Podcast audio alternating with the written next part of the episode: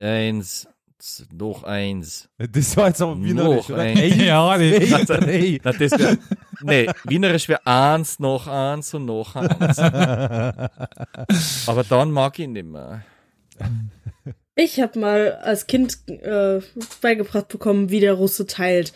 So, jeder bekommt eins auf seinen Teller, dann bekommt der Gegenüber ein zweites dazu, der Russe bekommt zwei auf seinen Teller, dann bekommt der andere drei, ein drittes auf den Teller, der Russe bekommt drei auf seinen Teller. Hm? Fast Exponentialfunktion hier. Tja, und jetzt könnte man verstehen, warum so mancher Staat nach dem Zusammenbruch Russlands nicht mehr Lust hatte, bei denen mitzuspielen. Ach, das ist doch. Das sind doch alles Propagandalügen. Sag ich dir. Ja, schön, dass auch mittlerweile du ins Sächsische verfällst, wenn es um sowas geht. Ne, das ist Immer diese Propaganda. Standortbeginer und russischer Feind. Ja, brauche ich das ja nicht mehr. So, ich, ich schalte uns mal live. Propaganda, Redamander. So, da sind wir, da, da sind wir. Здравствуйте, товарищ. Ich kann's ja nicht glauben. Oh Gott, mir graut's heute schon. Oh. Was, was sollen wir denn dann sagen? Ja, gut. Sieht sich hinter Fenster sehr aus wie vier Gespenster. Alter, Alter, mein Gott. Oh. Yay! Mit History Johnny hat heute einjähriges. Zwölf Monate. Oh je. Zwölf Monate abonniert. Wir Ein Abo kann fast schon laufen. gratulieren und schicken dir einen Trupp vorbei. Der gratuliert dir persönlich. Ob man das hören will? Niet.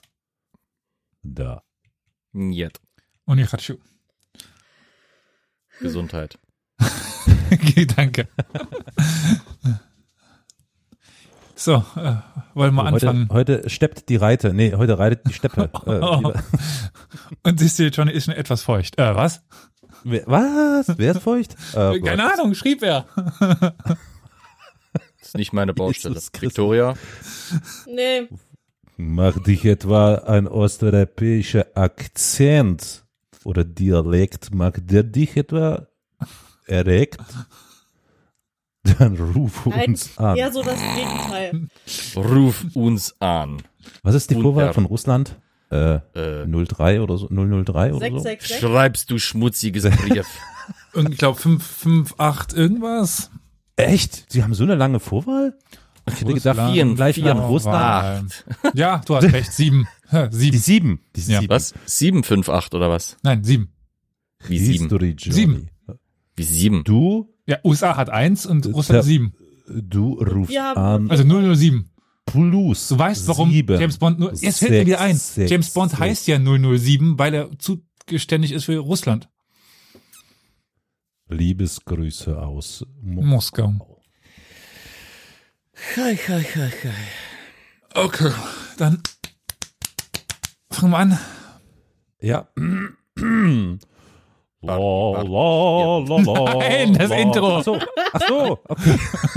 Warte, dann so.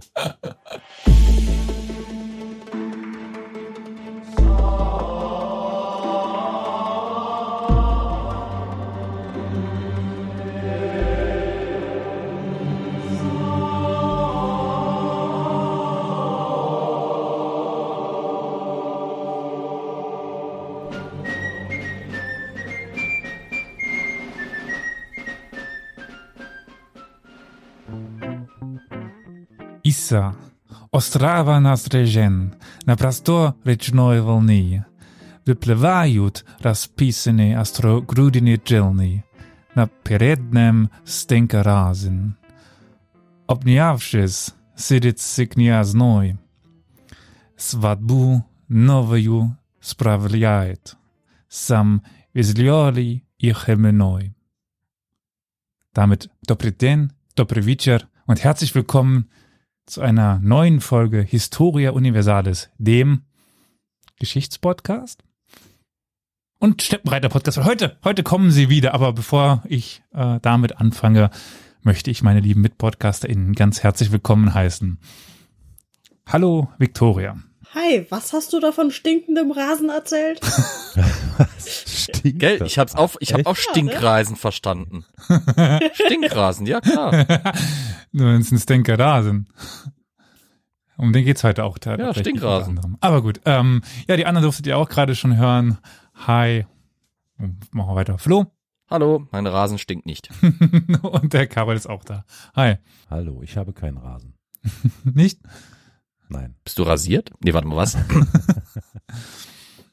Zu dem, was ich gerade sagte, werden wir noch im Laufe dieser Folge zurückkommen, aber das stellen wir erstmal hinten an.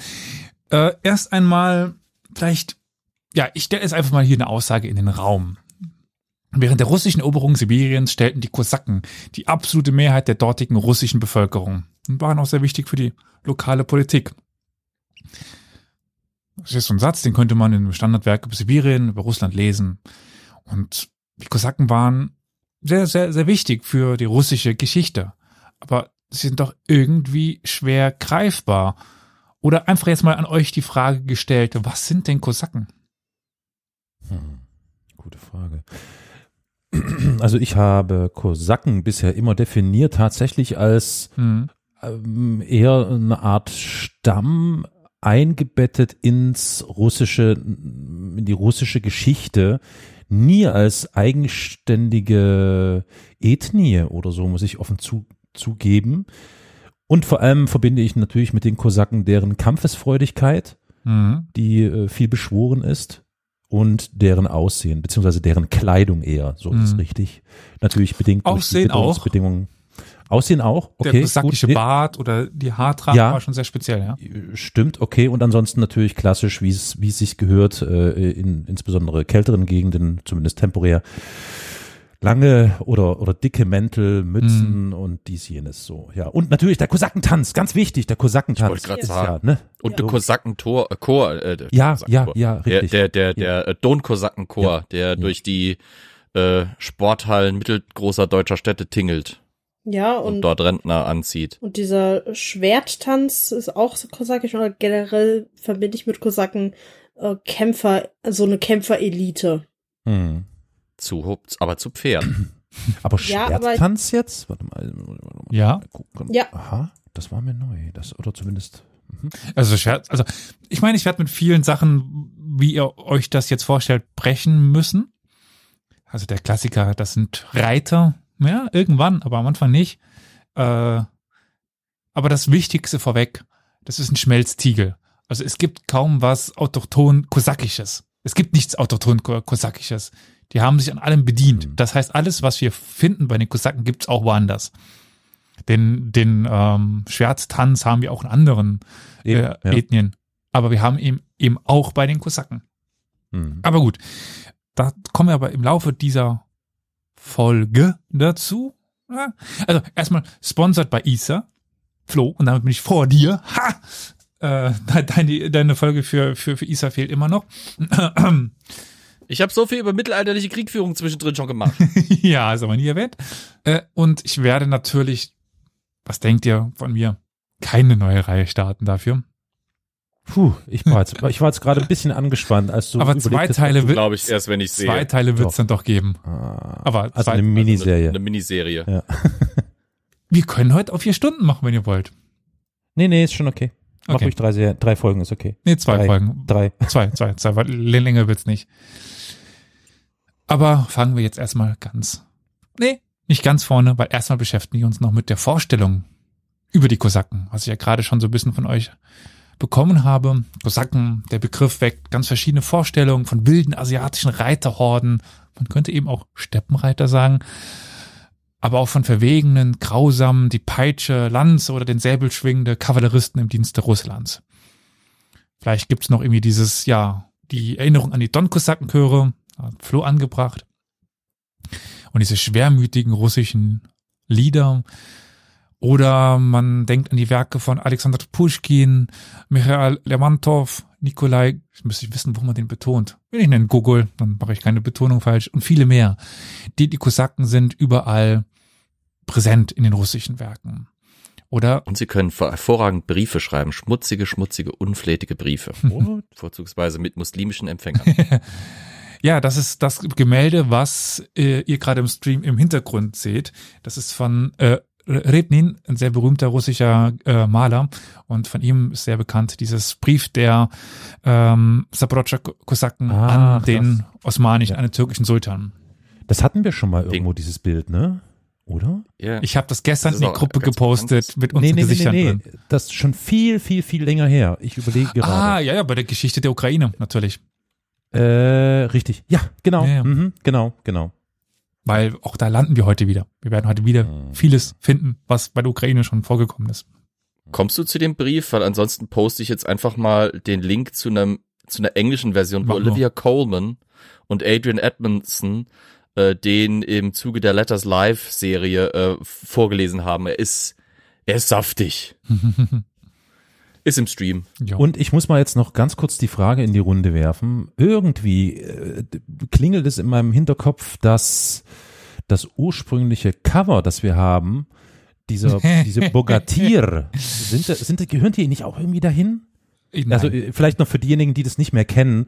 Wir hatten früher nicht dieses wunderschön stylische Cover mit Historia Universalis Schriftzug und so auf schwarz, sondern wir hatten diese drei Reiter, die so irgendwo in der Pampa stehen. Und das sind die drei, die drei, die drei sprechen. Bokatere. drei Bocatiere. Nee, allein Genau. an dem Wort erkennst du schon, dass das äh, Stimmt, klingt älter ist. so. Ist aber ganz interessant, weil das geht auf einen türko-mongolischen Begriff zurück. Ähm, also Held oder tapferer Krieger heißt das. Also Baatur oder so findet man das immer noch. Batur im Türkischen, Mhm. Batur. Äh, das sind aber, ja, ich versuche mich gerade an die Namen zurückzuerinnern. Die kommen schon vor dem Kosaken. Ilya Muromes, Dobrinja Nikit, Nikitic und äh, Aljoscha Popovic. Das sind die drei Personen auf den Pferden übrigens, by the way.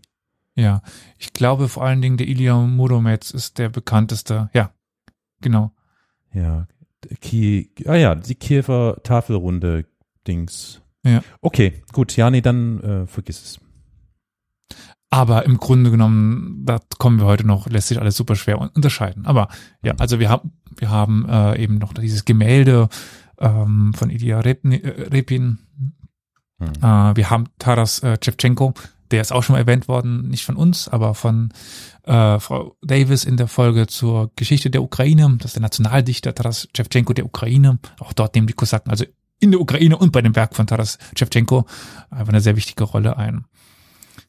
Und trotz alledem, was ich jetzt sage, behaltet euch bitte die ganze Zeit, wenn ich über die Tataren erzähle, im Hinterkopf, das ist keine einheitliche Gruppe oder sogar Ethnie. Das ist ein Verband, irgendwas, ein Oberbegriff. Aber Hast du jetzt auch gerade Tataren gesagt statt Kosak? Das ist also dasselbe? nee, sorry, dann äh, war das mein Versprecher. Ah, ja, ich habe äh, sage in meinem normalen Leben öfters Tataren oder lese Tataren als als Kosaken. Äh, der Begriff der Kosaken. Wie die zu den Tataren stehen, erzähle ich gleich noch. Äh, also das ist eben keine einheitliche Gruppe, keine Ethnie. Das ist irgendwas anderes. Und Hab ich ja nicht falsch gelegen. ja, definitiv. Äh, und auch der Begriff der Kosaken verändert sich im Verlauf der Geschichte, wie die Gruppe selbst sehr stark. Die Sabrodscha-Kosaken des 16. Jahrhunderts und die Amur-Kosaken des frühen 20. Jahrhunderts haben wenig Gemeinsames. Es gibt eine grundsätzliche Idee, hinten dran eine grundsätzliche Struktur, und das war es im Grunde genommen noch ein paar Begriffe, ähm, ähnliche Gesellschaftsstrukturen vielleicht, aber ja. Aber jetzt gehen wir dann mal endlich ins 15. Jahrhundert als die Kosaken im Süden des heutigen Russlands und der Ukraine entstanden.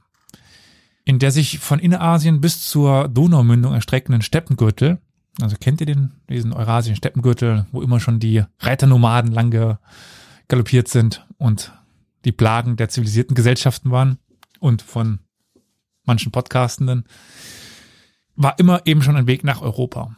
Und wir hatten noch die Goldene Horde, hatte ich auch schon an der einen oder anderen Stelle hier in diesem Podcast erwähnt, und die Zephiel ja zusehends im 15. Jahrhundert. Und wir haben dann die Nachfolgereiche, das ist Khanat der Krim-Tataren, sicherlich das, das bekannteste, der Vasall der Osmanen, die die sogenannte nordpontische Steppe beherrschten, also die Ukraine, also die Steppen der Ukraine. An der unteren Wolga wiederum waren es die Nogai-Tataren, die zu bestimmende Kraft geworden waren. Und wir haben noch das Kanat von Kasan und die Usbeken, die Kasachen, also eben viele kleinere Tatarenreiche. Und im 15. Jahrhundert wurden Moskau, aber auch Polen-Litauen zu regionalen Großmächten, die nun an den Steppenraum angrenzten. Und dort begegnete sie sich auch eben mit den Osmanischen Reichen, ein anderes Großreich, ein, das größte Reich zu der damaligen Zeit, das mächtigste Reich. Und die Krim- und Nogai-Tataren unternahmen nun regelmäßige Raubzüge in die steppennahen Gebiete des Moskauer oder auch des polnisch-litauischen Staates, also der Ukraine dort. Und nun musste man sich irgendwie überlegen, wie man diese Südgrenzen, diese Steppengrenzen schützt. Also sowohl Moskau als auch Polen-Litauen. Und in dieser Zeit ließen sich nun in den Flusswäldern an den Unterläufen von Dnieper, Don, Wolga und Jaik Tataren nieder. Erst einmal Tataren, also eben Mongolen, oder sagen wir aus der türkisch-mongolischen Kultursynthese entstandene Tataren. An den großen Flüssen, eben Dnieper, Don, Wolga und Jaik. Kennt ihr die? Klar. Bis auf den Jaik, ja. Den kennt ihr auch. ja. Genau. Ja. Der heißt nur heute anders. Wie denn? Ural. Karl-Heinz? Ach was. Ah. Okay, aber das ist interessant, weil der Jaik ist schon nicht okay. Hm, gut. Nee, erzähl, Karol. Nee, ich wollte nur sagen, nee, also ist mir ein Begriff. Ich habe das aber überhaupt nicht mit dem Ural in Verbindung gebracht, okay? Ich hatte das schon ein oder das andere Mal hier, glaube ich, angeteasert, weil der Begriff Jaik ist eine wichtige Rolle, aber das erzähle ich heute noch. Hm. Es gibt noch am Terek, das ist im Kaukasus, da haben wir auch Kosaken dort, aber die leben, also normalerweise war es immer auf der Seite abgewandt des Steppengürtels, ließen die sich nieder, im, im Schutze des Flusses. Am Terek nicht ganz, auch aufgrund des Verlaufes, und da waren sie eben direkt bei den Tschetschenen zu dieser Zeit schon. Also die Terek-Kosaken standen in viel größerem Austausch mit den Tschetschenen, weil sie eben auf derselben Seite des Flusses lebten. Flüsse waren damals ein viel größeres Hindernis, als es zum Teil heute noch ist. Äh, Also heute sind gerade, schauen wir wieder in die Ukraine, äh, da spielen Flüsse immer noch eine wichtige Rolle, wenn es um Militäroperationen geht, weil es eben nicht so leicht ist, über einen Fluss rüberzukommen. Und dann kommen wir jetzt zu dem Stereotyp des Reiters. Die Kosaken wären Reiter. Ja, waren die gar nicht am Anfang. Die frühen Kosaken betrieben nämlich Fisch- und Biberfang, Jagd- und Bienenzucht und später dann Viehwirtschaft. Und sie raubten, aber eben nicht auf dem Pferde, sondern auf dem Boote. Die wichtigste, das wichtigste Fortbewegungsmittel waren kleine, wendige, schnelle Flussboote. Und ihr primärer Lebensbereich war auch nie die Steppe, weil das konnten die richtigen Tataren viel besser. Es waren die Flüsse. Der Begriff Kosak oder eigentlich Kasach, der geht auf das turksprachige Wort Kasach zurück und ja, ist im Grunde genommen dasselbe wie Kasache. Das ist der freie Krieger, Abenteurer, Plünderer, Wächter. Das hat viele Bedeutungen. Dann haben wir die ersten Erwähnungen in den, sage ich mal, uns zugänglicheren Quellen. Das ist die genuesischen Quellen, auch die russischen Quellen und die polnischen Quellen. Und da haben wir eben die Erwähnung der ersten Kosaken im 15. Jahrhundert. Seit der Mitte des 15. Jahrhunderts ungefähr, also 1450 rum. Aber eben erst einmal rein weggewanderte Tataren. Noch keine Russen, noch keine Polen, Litauer, Ukrainer, Tataren. Und dann haben wir am Ende des 15. Jahrhunderts den Fall, dass zu diesen an den Flüssen lebenden Tataren, die jetzt keine Steppenreiter mehr waren, sondern Flussreiter, Ostslawen kamen, also Russen, Ukrainer, Belarusen, ähnliches. Die nun dorthin wanderten, aber warum? Aus Flucht. Also die russische Gesellschaft lebte ja im Laufe des Beginns der frühen Neuzeit eine ganz andere Entwicklung, als wir sie in Westeuropa haben. In Westeuropa, bedingt durch die Pest unter anderem und andere Umstände, wurden die Menschen im Durchschnitt, sagen wir mal, freier. Die Leibeigenschaft ging zurück. Frankreich, England natürlich besonders. Das war in Russland genau andersrum. Die Leibeigenschaft begann erst in der frühen Neuzeit wirklich stark zu werden in Russland. Und vor dieser Zwangs, vor, dieser Leibeigenschaft, vor diesem Zwang flohen nun viele Russen, viele Ukrainer weg von der Zentrale, also Moskau, hin zur Grenze, zur Steppengrenze. Und dort trafen sie nun auf die Kosaken. Und sie verbunden sich dann zu einem neuen Verband, dem Kosakenverband, wie wir ihn dann auch dann später kennen. Also einer Vermischung von einer tatarischen und einer russischen Richtung.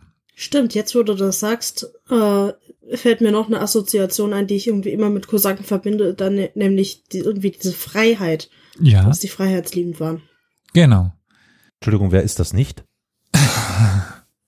Ja, Victoria hat absolut recht, dazu kommen wir. Oder meinst du dieses Autor ähm, okay, dieses autoritäre, okay, gut. Mhm. Mhm. Mhm. Ja, verstehe. Also sie hat Mhm, recht ja, und ja, dazu kommen wir.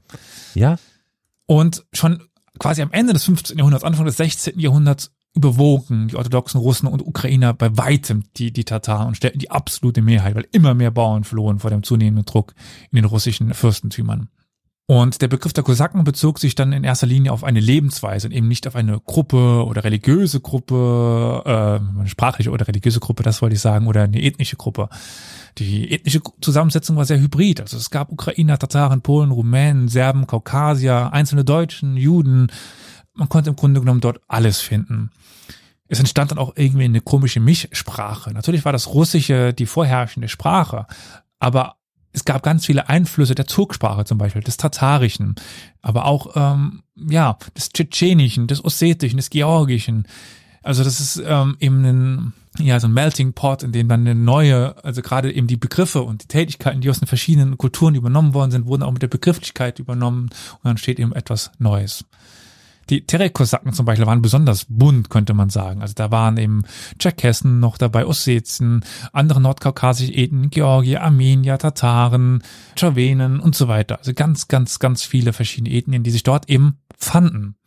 Also neben den entlaufenen Bauern gab es noch Stadtbewohner, Soldaten, Kriminelle, Abenteurer, ganz unterschiedliche Herkunft, die eben dort nun sich zusammenfanden an den Flüssen. Und nach den Flüssen sind die Kosaken ja immer benannt. Also Dnepr-Kosaken, Don-Kosaken, Wolga-Kosaken. Du hast jetzt explizit nicht Adlige genannt. Hat das einen Grund oder hast du nur einfach unter den Tisch fallen lassen? Adlige waren selten. Aber gab es schon, gab es schon. Ja, die Dnepr-Kosaken hatten teilweise Adlige. Und natürlich ist es auch immer so die Frage, in welcher Zeit wir uns befinden. Je weiter wir zu uns kommen, Ja. umso mehr, Mhm. Mehr Adlige haben wir bei den Kosaken. Mhm. Aber gerade am Anfang war es ein Sammelbecken der Verstoßenen, der Flüchtigen, der ja, Freiheitssuchenden. Mhm. Und erst mit der zunehmenden Instrumentalisierung der Kosaken durch den russischen Staat finden wir eben auch immer mehr Adlige. Mhm. Weil gerade die Frage im Chat kam, ob es ein Schulsystem gab. Natürlich nicht. Wir befinden uns in der Steppe äh, Anfang des 16. Jahrhunderts. Also zu dieser Zeitpunkt gab es nicht mal in Europa ein einheitliches Schulwesen, in Frankreich oder sowas. Also Rein Gymnasium, nix. na, nein. Mensch, okay. Also dementsprechend, natürlich gab es nicht die Möglichkeit, dort eine einheitliche Sprache zu, in, zu entwickeln oder zu vermitteln. Das ist die Zeit, wo sich in Europa eigentlich auch gerade, also gerade zum Beispiel deutscher Raum ja erst die, die, die deutsche Sprache, wie wir sie auch kennen, so ein bisschen Ja. am, am rauskristallisieren ist. Schulen entstehen schon, insbesondere zum Beispiel auch in protestantischen Gebieten, weil man da äh, äh, sich den humanistischen Lehren folgend, äh, zum Beispiel auch bei uns in der Gegend dazu hingibt, dass man Klöster auflöst und aus den Klöstern zum Beispiel Schuleinrichtungen macht. Mhm. Ähm, aber auf gymnasialem Niveau und dann eher auch für die für die bürgerliche Mittelschicht und Oberschicht, ja. Also äh, Bildung wird zugänglicher in dieser Zeit auch in Europa. Schulen gibt's auch in Europa, aber nur für die, die sich's leisten können. Allerhöchstens, was mir sonst noch bekannt wäre für arme Leute, sind Stiftungsschulen. Äh, die sind aber vor allem im städtischen Umfeld eher zu finden. Teilweise, teilweise auch auf dem Land, aber das sind Seltenheiten eher Hm. äh, einheitliches Schulsystem, bis man sowas hat, da muss man schon ins, ins 18. Jahrhundert dann gehen. Da beginnt das dann. Und dafür braucht es einen Staat. Dafür Oder irgendeine andere Organisation wie die Kirche. Und das gab es bei den Kosaken nicht. Die Kosaken waren ja eben noch sehr unorganisiert Genau. zu dieser Zeit. Genau. Das, das ist aber auch immer geknüpft an, an, an, an neue Schübe, was, was so Bildungspolitik angeht, die bei denen wahrscheinlich gar nicht ankamen. Also bei uns dann halt eben durch die Protesta äh, durch, nicht durch Protestant, aber durch den Humanismus der Renaissance Mhm. erstmal, dann später nochmal durch die äh, aufklärischen Ideen äh, des 18. Jahrhunderts, wo dann Schulpflicht teilweise, es, es gibt schon Versuche, Schulpflicht durchzuführen, teilweise im 16., 17. Jahrhundert im, im Mitteleuropa. Äh, das greift aber eigentlich nicht und muss immer wieder erneuert werden und eigentlich, wie gesagt, ein richtiges, mehr oder weniger allgemeines Schulsystem frühest, frühestens im 18. eigentlich. Hm.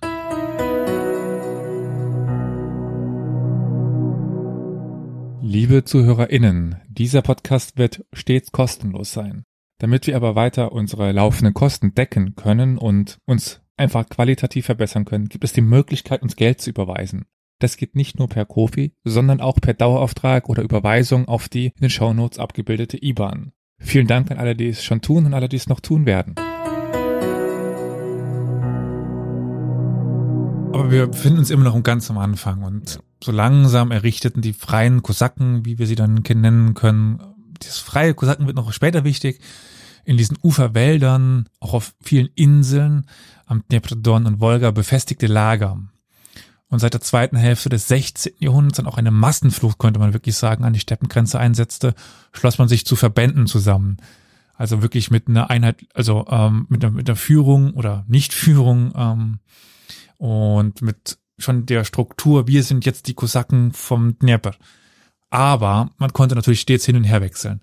Also ein Kosak war ein Kosak, der konnte natürlich vom Dnieper an den Don gehen. Wir haben auch später Beispiele für solche Biografien. Wir haben in der Mitte des 16. Jahrhunderts zum Beispiel auch einen Fürst Dimitro Wischniewski, der abwechselnd in polnisch-litauischen und Moskauer Diensten auch dann stand. Und dann den Dnieper-Kosaken auf der Insel Schotisia, glaube ich, wird die ausgesprochen, aber wir sind bei Historie Universalis, wir sprechen generell nichts richtig aus, am Dnieper ein Zentrum boten. Und hier zeigt sich schon, zeigen sich zwei Sachen. Einerseits dieses im Dienst sein von Moskau und Polen-Litauen. Das wird für eine lange Zeit sehr wichtig. Es ist nicht Russland. Sie sind im Dienst von, von Russland. Sie unterstellen sich denen. Es ist quasi eine Söldnerkompanie, könnte man sagen. Mehr oder weniger. Teilweise hat es von Russland falsch verstanden. Also in dem Sinne, dass Russland ausging, die Kosaken unterstellen sich uns, dann ist ihr Land uns. Die Kosaken haben das selten so ver verstanden. Aber auch darauf kommen wir später zu sprechen. Und andererseits haben wir jetzt mit dieser Dnepr-Insel schon etwas ganz Wichtiges. Weil der wurde zerstört, aber bei den, einer neuen Insel wurde dann eine Siedlung errichtet bisschen weiter unterhalb, unterhalb der Dnieper Stromschnellen. Und auf Ukrainisch ist das Porohi oder Porogi auf Russisch. Also es gibt ja dieses Unterschied zwischen Ukrainisch und Russisch mit, mit dem H und dem G.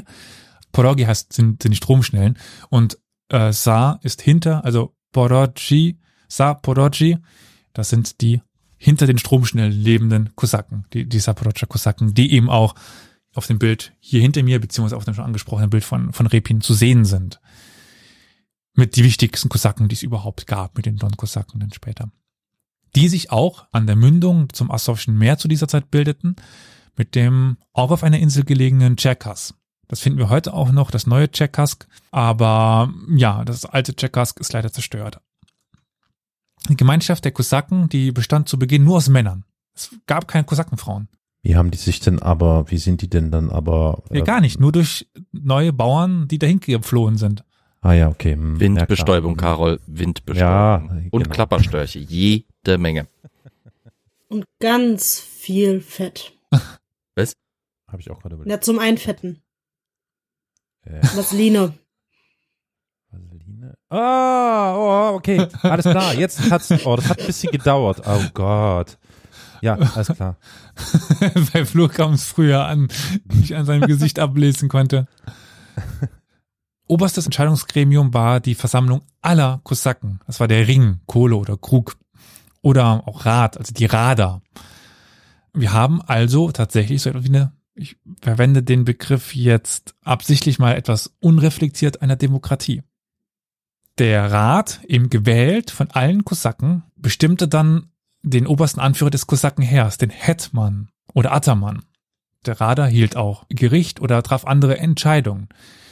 Der gewählte Führer, also der Ataman, der Hetman, erhielt dann auch weitgehende Kompetenzen, konnte jederzeit aber abgewählt werden. Und wenn man in den Krieg zog, musste ein Kriegsataman gewählt werden, der dann nach seiner Rückkehr, nach dem gewonnenen oder verlorenen Krieg wieder abgewählt werden musste, beziehungsweise zurücktreten musste. Also es, die konnten, es gab Kriegsatamane und Friedensatamane. Und tatsächlich durfte jeder, zu Beginn jeder Kosake wählen, mit der gleichen Stimme. Es war also kein paritätisch, wie, wie, wie heißt das, Flo? Helf mir gerade. Äh, das war also das System, wo die Adligen deutlich mehr Stimmen haben als die, äh, als der zweite Stand und Aber die erste. Partie? was, was, nee, was, was, was, was? Äh, wenn die, also wie bei den Preußen, dass die wählen konnten, aber. Zensuswahlrecht. Danke. Da, ja. Das war das Wort, was ich gerade suchte.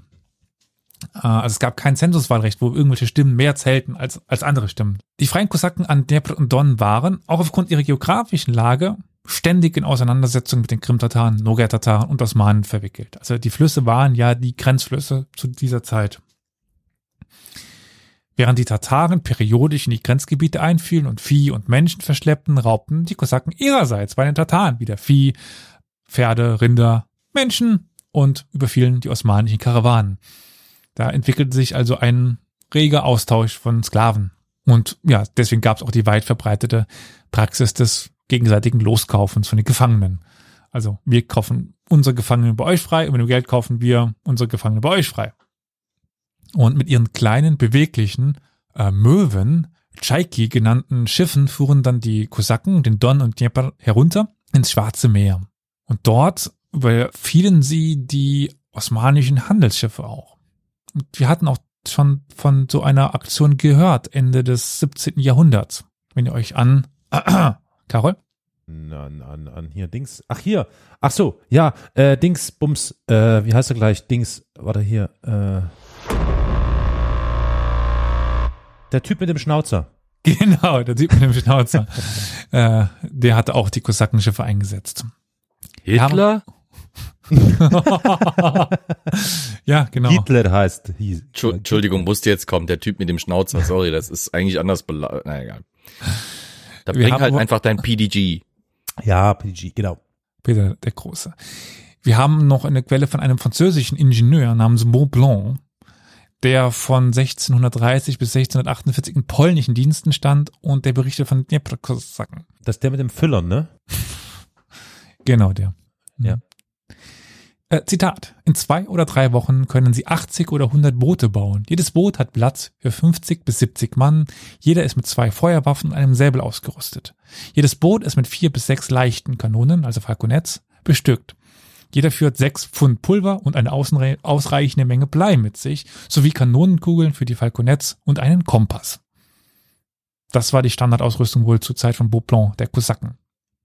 Und obwohl das gesamte Gebiet der Wolga rein pro forma, nein, rein theoretisch eher gesagt, in der Mitte des 16. Jahrhunderts von Russland annektiert worden war, machten die Kosaken die Schifffahrt auf der unteren Wolga bis ins weit ins 17. Jahrhundert hinein zu einem sehr riskanten Unternehmen, weil sie eben auch Piraten waren.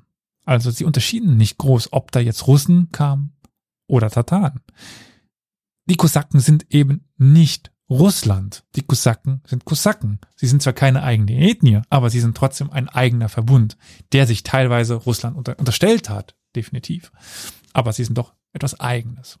Neben Konflikten standen aber auch friedliche Interaktionen, wie zum Beispiel ein Handelsaustausch zwischen den nomadischen Tataren und den Kaukasiern auf der einen und auf den Kosaken auf der anderen Seite. Es gab unter den Kosaken ja lange nur, sagen wir sehr wenig Frauen und neben Vaseline gab es auch die Möglichkeit, äh, Tatarinnen zu rauben. Das war gang und gäbe, dass man eben sich Sklavinnen hielt. Die Kosaken übernahmen von den Tataren und den Kaukasiern aber auch Elemente ihrer Kleidung, ihre Haartracht. Wir haben also viele Kosaken mit dem typischen, nicht türkischen, aber mongolischen Haarpuschel auf dem Kopf. Amtsbezeichnung, der Hetman zum Beispiel, der Ataman in dem Sinne, wo, wo da auch was Deutsches drin, drin steckt, also der Hauptmann, der Hetman, Hetman, Waffen, Brauche, Institutionen. Und allmählich lernten die Kosaken von den Reiternomaden eben auch den Umgang mit dem Pferd und deren militärische Taktik. Und deswegen wurden sie dann später eigentlich die gefürchteten Kavalleristen Russlands, des Zaren. Aber sie waren zu Beginn eben nicht, eigentlich nicht auf Pferden unterwegs, sondern auf Schiffen. Die Terek-Kosaken waren aber auch zum Beispiel exzellente Bergkämpfer, weil sie eben am Hang des Kaukasus lebten und von den Kaukasiern die Kampfesweise im Gebirge übernommen haben. Und jetzt kommen wir vielleicht dazu, warum ich die ganze Zeit, was heißt die ganze Zeit, öfters mal freie Kosaken sage. Weil es gibt natürlich, was bedeutet das, wenn ich freie Kosaken äh, sage? Da gibt es auch, Na, unfrei, ist ja klar. genau, das sind die sogenannten Dienst- oder äh, später Registerkosaken. Beide stehen eigentlich als Grenzwächter im Dienst von Moskau und Polen-Litauen und als Kundschaftler oder Kuriere an der Steppengrenze.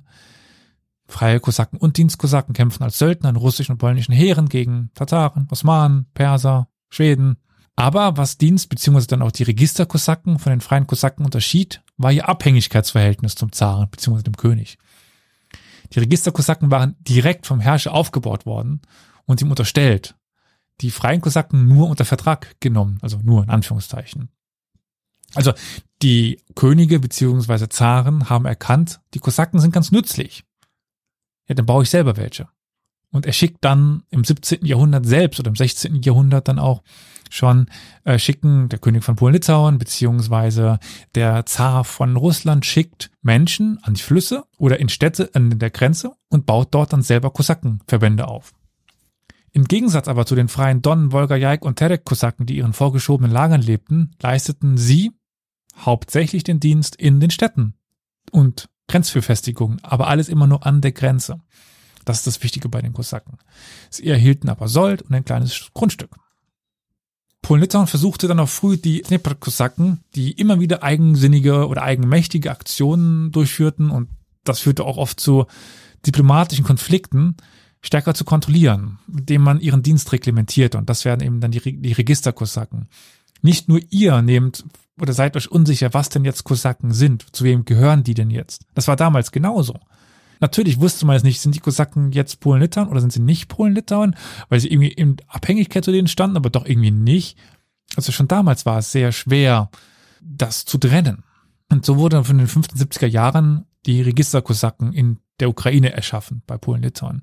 Es waren zunächst erstmal nur 300, später dann 8000 Kosaken, die besoldet worden sind, also bezahlt worden sind und die sich dann in der Regel in ukrainischen Grenzfestungen niederließen. Aber immer noch in der engen Verbindung mit den Dnepr-Kosaken, mit den freien Dnepr-Kosaken. Sie verfügten auch über eine Selbstverwaltung, also dass die Struktur der Atamane und so etwas wurde übernommen, aber auch gleichzeitig Grundbesitz und wurden dann auch der polnischen Verwaltung untergeordnet.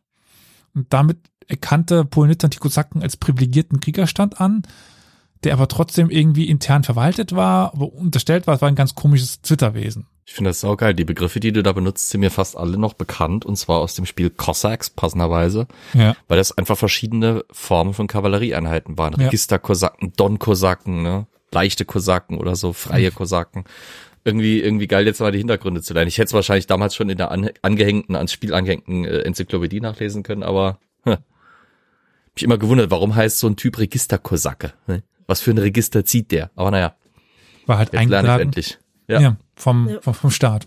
Ich kenne Kosaken tatsächlich grob aus äh, den Kontakten, die sie mit den Wolgadeutschen hatten. Da war ja, Ja, dann das wir eine- viel später, ja. Ja, ja, aber da waren auch immer noch Kosaken an der Wolga. Mhm.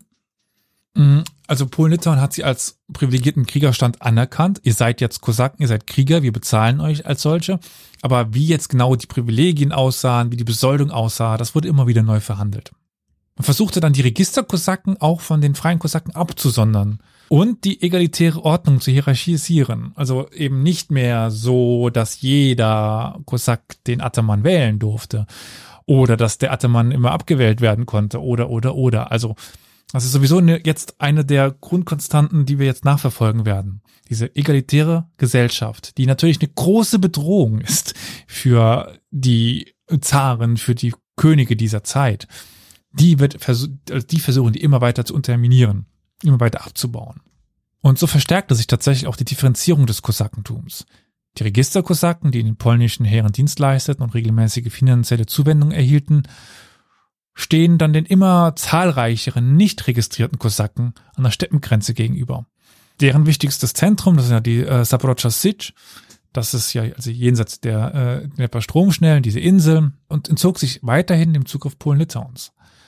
Und so blieb das Heer der Don-Kosaken auch außerhalb der Welt der sesshaften Ackerbauern.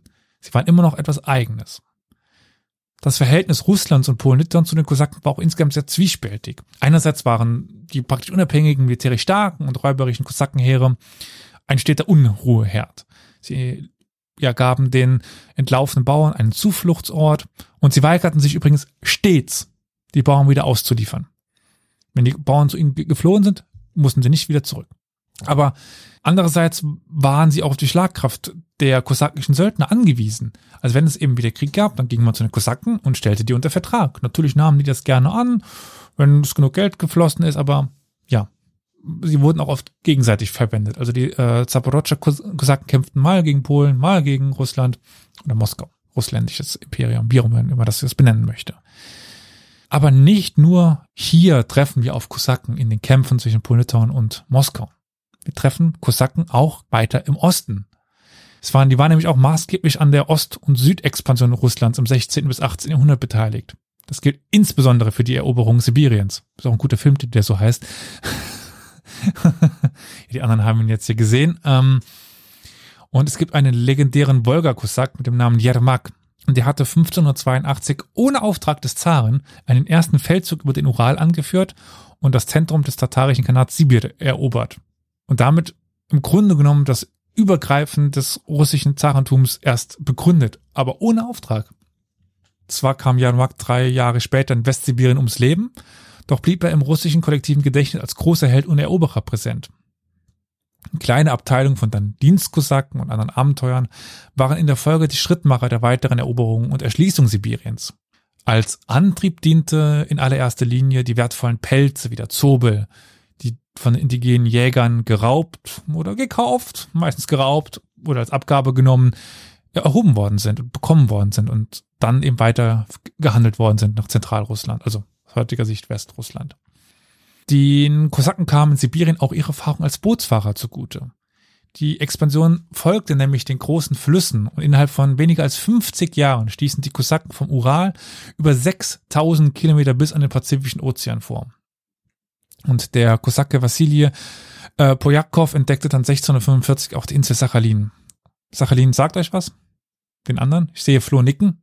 Äh, ja, ich nicke auch, habe mich aber gemutet. Ja, sag mir was. Ich schüttel den Kopf. Überhalb von Japan, dieses lange komische ah, Ding. Ah, okay. Das ist Sachalin. Und der sibirische Dienstkosake äh, Semen Genev segelte im Jahr 1648 vom nördlichen Eismeer um das heute nach ihm benannte Kap zwischen Ostsibirien und Alaska und deckte damit eigentlich 80 Jahre vor dem Dänen, den wir dafür eigentlich kennen, Vitus Bering, die Beringstraße. Also eigentlich ist es eben gar nicht die Beringstraße, aber gut. Das, also Bering lässt sich vielleicht leichter sagen als Genev, Genev Straße. Die Kosaken entdeckten aber nicht nur Sibirien, sie schützten es auch. Sie wurden auch hier wieder Grenzwächter gegen Einfälle der Kasachen, der Mongolen, der Mandschuren. Sie wurden Polizei, sie wurden Begleitschutz, trieben selbst Handel und wurden dafür mehr oder weniger von der Regierung besoldet und mit Nahrungsmitteln versorgt. Man kennt ja oft diesen wilden Westen. Was, was, was heißt, man kennt oft, man kennt diesen wilden Westen. Die Siedler, die immer weiter in Richtung Westen vorstießen in Amerika. Wir haben den wilden Osten im Grunde genommen genauso. Ein bisschen früher. Aber auch hier sind es ganz oft gar nicht staatlich geleitete Aktionen, sondern es sind Landnahmen von Kosaken hier eben, die gar nicht mit äh, staatlichem Auftrag unterwegs sind. Und der Staat holpert so mehr oder weniger hinten dran her in ein unerschlossenes Gebiet, was Möglichkeiten gibt, aber halt auch Gefahren birgt. Also äh, man könnte im Grunde genommen auch dann Wildosten-Filme drehen. Schließen wir aber vielleicht mal da an, wo wir vorher auch schon mal waren, bei diesem Idealen, die die Kosaken vertreten haben. Also natürlich Freiheit, Ungebundenheit, Gleichheit. Und damit standen sie immer weiter im Kontrast zu dem oder immer stärker im Kontrast zu dem im östlichen, im restlichen Ost, Öst, Östeuropa, Osteuropa. Das war von Leibeigenschaft geprägt, von zunehmendem Druck von Staat und Adel auf die Grund, auf die äh, niederen Schichten. Also sie stehen im, im Gegensatz zu den gesellschaftlichen Realitäten, die wir in, die wir in Osteuropa zu dieser Zeit finden. Die meisten Kosaken waren immer noch entlaufene Bauern oder deren Nachkommen, die sich diesem Druck durch Flucht entzogen hatten. Es gibt man auch das Wort Kosakieren. Das ist eben sich dem Leben in Gefangenschaft entziehen und das Leben als freier Krieger und in Anführungszeichen edler Räuber in einer egalitären Gemeinschaft ausüben. Das, das war natürlich eine starke Anziehungskraft. Und es überrascht dann jetzt auch nicht, würde ich mal behaupten, dass die Kosaken Auslöser und Anführer fast aller Volksaufstände im frühen neuzeitlichen Osteuropa waren. Oder überrascht dich das, Flo? Absolut nicht. Also wenn mir bisher Kosaken begegnet sind, dann immer, eigentlich immer wirklich so als diese fast schon aus Prinzip Aufmüpfinge und Aufrührer in, in dieser Gegend. Also äh, wenn es eine Autorität gab, gab, gegen die man rebellieren konnte, dann haben die Kosaken glaube ich, schon aus Prinzip gemacht. Mhm. Ähm, also mich überrascht es überhaupt nicht. Wo die Kosaken sind, also sagen wir mal, wenn ich jetzt ein Zentralstaat oder oder ein Monarch wäre, der versuchen will, seine Macht auszubauen und ich ich krieg irgendwie Kosaken äh, auch nur nur nur den Hauch des Wortes Kosaken ins Ohr kriege ich wahrscheinlich schon äh, Zustände, weil ich genau weiß, das bedeutet Ärger in irgendeiner Form. Äh, will ich sie besteuern? Vergiss es. Ist auch, äh, wenn sie mir begegnet sind, häufig auch ähm, sie sind leider teilweise gerade im Westen ein bisschen auch als schlechte oder verrufene Verbündete ähm, oder schlechte Verbündete eben äh, Mhm. so in Verruf geraten. Äh, Karl der Zwölfte hat es ja zum Beispiel auch versucht, sich mit ihnen zu verbünden und ist da ein bisschen dran gescheitert, weil ähm, so aufmüpfig die Kosaken auch waren, dumm waren sie nicht. Ähm, die wussten schon dann, wann ihre Chancen gut standen und wann sie es besser ließen erstmal und mit wem sie sich besser verbündeten, mit wem sie es ließen, weil ähm, die Hoffnung eh verloren war. Also Karl der Zwölfte hatte zum Beispiel seine Hoffnung, dass den großen nordischen Krieg nochmal drehen könnte, wenn er halt sich die Kosaken zu Diensten holt. Ähm, die waren auch geneigt, weil es gegen den Sultan ging, äh, Quatsch, gegen den Sultan, gegen den Zaren ging und gleichzeitig auch man eventuell den Türken ein bisschen in den Vorgarten pinkeln hätte können. Aber als sie dann merken, dass dieser Karl da ihnen nichts mehr bringen kann, äh, lassen sie den auch ziemlich fallen wie eine heiße Kartoffel. Nachzuhören in unserer Folge über Peter den Großen. Ja. Beziehungsweise da kommen wir auch noch drauf zu sprechen. Es gab Weil wir gerade, Entschuldigung, pardon, weil wir gerade über große Menschen sprechen, wie zum Beispiel Peter den Großen, müssen wir ein großes Dankeschön an Superbuhr aussprechen. Das habe ich gerade gesehen, der uns per Kofi Geld hat zukommen lassen in nicht unerheblicher Höhe. Vielen Dank dafür. sagen wir, das so ein, so ein Werbeblock machen, weil da kann ich mich auch noch bedanken. Ja. Nee, ich äh, mach gerade auf. Hast du eigentlich die Frage von König Otto gesehen? Ja, das Kurz wäre die nächste, die ich spezielle- gerade beantworten Ja. wollte. Äh, aber wenn wir das erste Mal hier den äh, Danke-Block machen, möchten wir uns auch ganz, ganz herzlich bei Thomas bedanken und bei Axel. Vielen, vielen Dank euch. Äh, das freut uns sehr. Dann auf die Frage nach der speziellen militärischen Ausbildung. Mm, ja, ist die Frage, wie was meint man mit spezieller Ausbildung? Meint man damit heute irgendwie so ein Black Ops, äh, Marine, GI Jones, was weiß ich, Ausbildung? Dann nein. Ich habe irgendwelche Begriffe, ich habe irgendwelche Begriffe aneinander versucht zu reihen.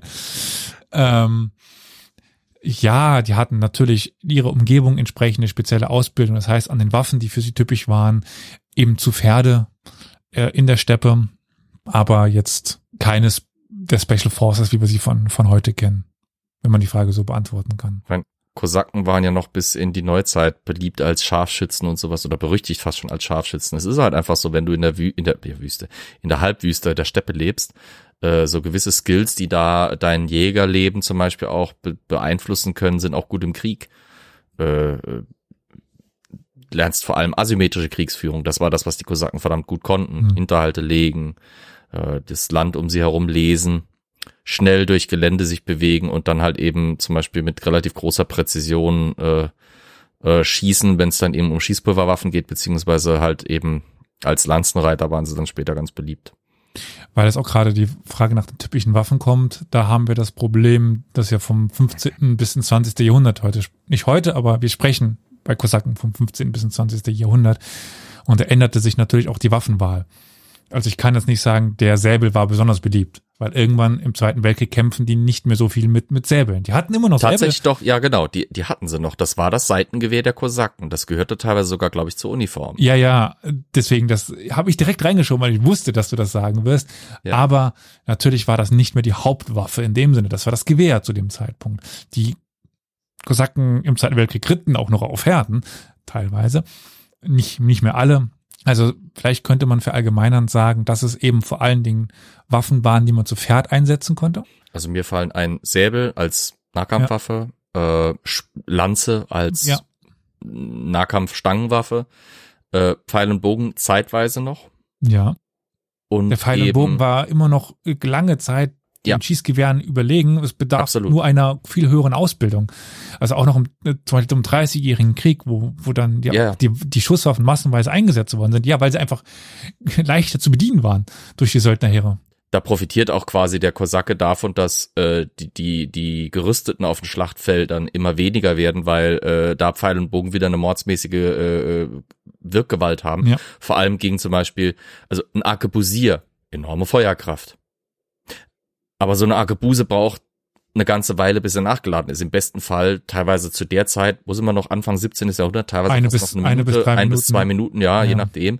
Wenn es drauf ankommt, kann man es auch bisschen verkürzen, dann ist da halt die Reichweite und die Genauigkeit nicht so gut, aber egal.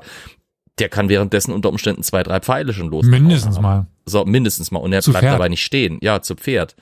Ähm, berittener, sagen wir mal, zum Beispiel berittner Arkebusir oder, oder ein Pistolenreiter äh, der, der westlichen Doktrin zu dieser Zeit, der hat vielleicht zwei Pistolen an seinem, an seinem Sattel äh, und reitet in Caracolla-Formation, also da reiten reihenweise die Soldaten, die, die Berittenen eben auf den Gegner zu, auf Pistolenschussdistanz, ziehen ihre beiden Pistolen, ballern einmal in die Formation, reiten wieder zurück, laden dabei nach.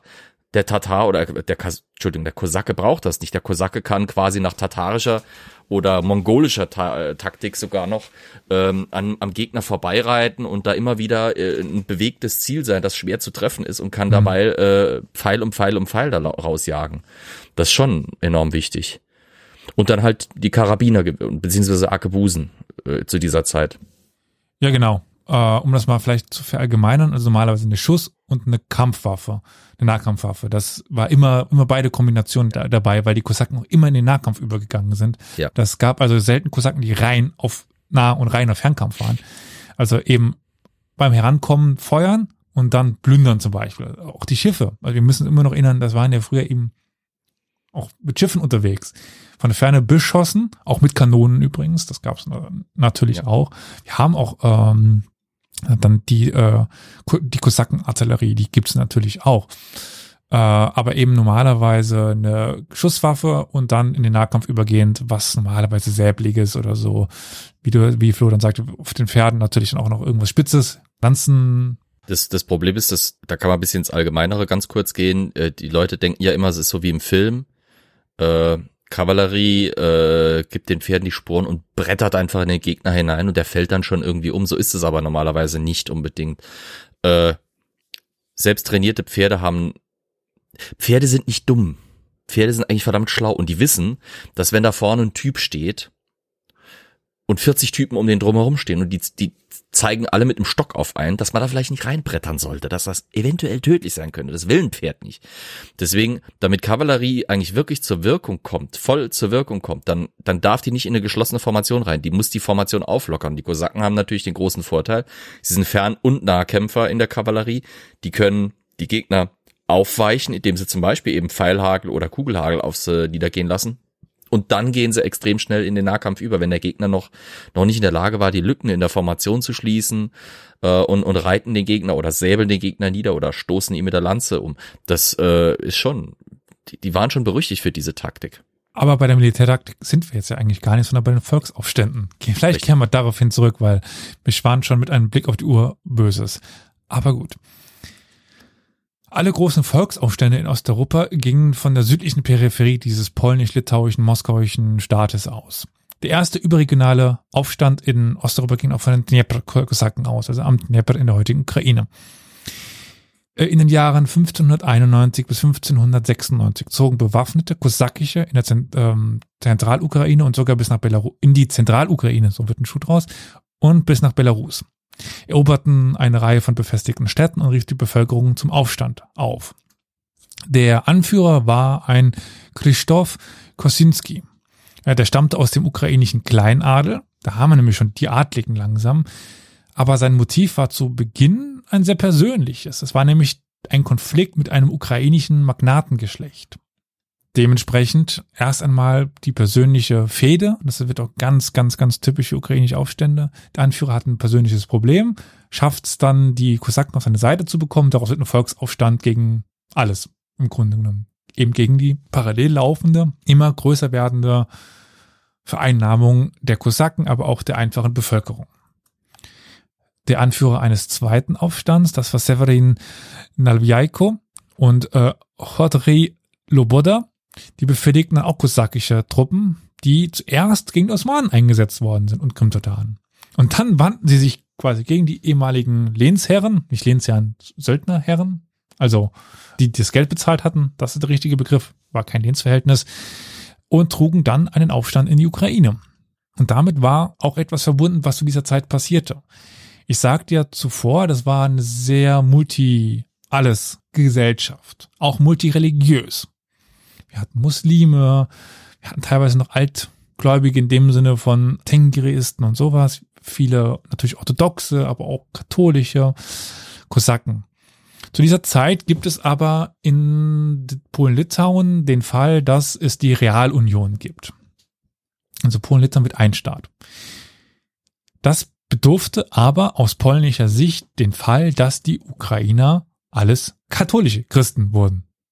Nicht im orthodoxe. Und dann gibt es die sogenannte unionierte Kirche. Und das war eine dem Papst unterstehende eigentlich katholische Glaubensgemeinschaft und das passte natürlich ganz vielen Orthodoxen überhaupt nicht. Und so schwungen sich die Kosaken nun als Schutzherr des orthodoxen Christentums auf. Aber wie auch zuvor wurden die Kosaken immer besiegt. Das kann ich auch weiterführen. Jeder Kosakenaufstand wurde niedergeschlagen. Es gab keinen, der wirklich ansatzweise erfolgreich war. Gerade kommt die Frage, ob es jüdischen Einfluss gibt. Das muss ich gerade überlegen. Es gab Juden unter den Kosaken und die spielten auch eine Zeit lang eine nicht so unbedeutende Rolle, aber wir kommen jetzt gerade zu dem Zeitpunkt, wo sie überhaupt keine Rolle mehr spielen werden. Nämlich dem Aufstand von Bohdan Chelmitski oder Chelmitski. Zuerst, also die Aufstände, die ich gerade, sagen wir mal, angerissen hatte, das waren Aufstände der freien Kosaken. Im 17. Jahrhundert stehen dann aber die besoldeten Registerkosaken vor der Tür der Adligen. Und sie reagierten auch auf Bemühungen Polen-Litauens, die Registerkosaken oder sagen wir mal allgemein die südlichen Grenzlande stärker zu kontrollieren. Das passte denen natürlich auch nicht. Auch wenn die schon von Anfang an stärker an Polen-Litauen gebunden waren, mochten die auch nicht, wenn sie noch stärker daran gebunden waren. Und da haben wir eben diese unionierte Kirche, äh, die da wieder eine wichtige Rolle spielte, eben, dass jetzt auch die Registerkosaken sich auf die Seite der, der orthodoxen Geistlichkeit stellt. Es wird eine neue orthodoxe Kirche gegründet oder wieder begründet, wieder aufgerichtet äh, in der Ukraine. Und die Kosaken stellen sich nun vollends oder endgültig auf die Seite der orthodoxen Glaubensgemeinschaft. Und das sind sie im Grunde genommen heute noch. Also wenn wir schon mal den Blick vorauswagen in die heutige Zeit, Kosaken sind nationalistisch und extrem religiös. Extrem äh, orthodox. Hm. Nicht alle natürlich. Wir haben aber, wir, vielleicht als kleiner Ausblick auf die heutige Zeit, es kämpfen heute auch Kosaken im Krieg.